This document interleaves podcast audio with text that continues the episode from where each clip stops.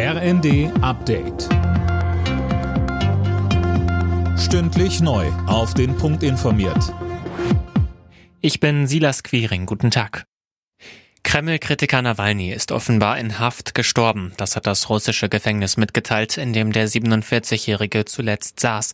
Tom Husse, was ist denn bislang bekannt? Ja, noch nicht viel. Von russischer Seite heißt es, der Oppositionspolitiker habe bei einem Spaziergang einfach das Bewusstsein verloren. Unabhängig prüfen lässt sich das aber nicht.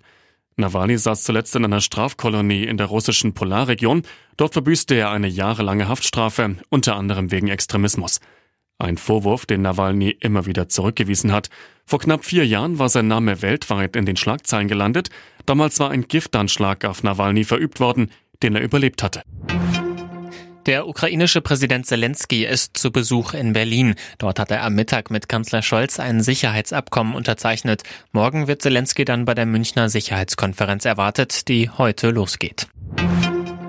Die Deutsche Industrie- und Handelskammer rechnet damit, dass die deutsche Wirtschaft das zweite Jahr in Folge schrumpfen wird. Damit drohe die größte Wirtschaftskrise seit über 20 Jahren, heißt es. In der Ampelregierung gehen die Vorstellungen, wie wieder Schwung reinzubringen ist, auseinander. Vor allem zwischen Grünen und FDP. Der Generalsekretär der Liberalen, Gir Sarai, fordert im ersten ein Machtwort von Kanzler Scholz. Ich finde, in so einer Situation müsste ein Bundeskanzler sehr klar sich positionieren und auch sagen, wohin aus seiner Sicht die Reise gehen muss. Eine wirtschaftspolitische Debatte in so einer schwierigen Situation kann aus meiner Sicht nicht ohne einen Bundeskanzler stattfinden. Deswegen wäre es auch begrüßenswert, wenn er hier auch sich klar äußern würde.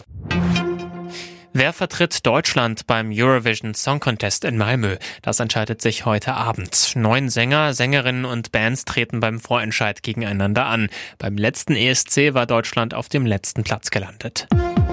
Alle Nachrichten auf rnd.de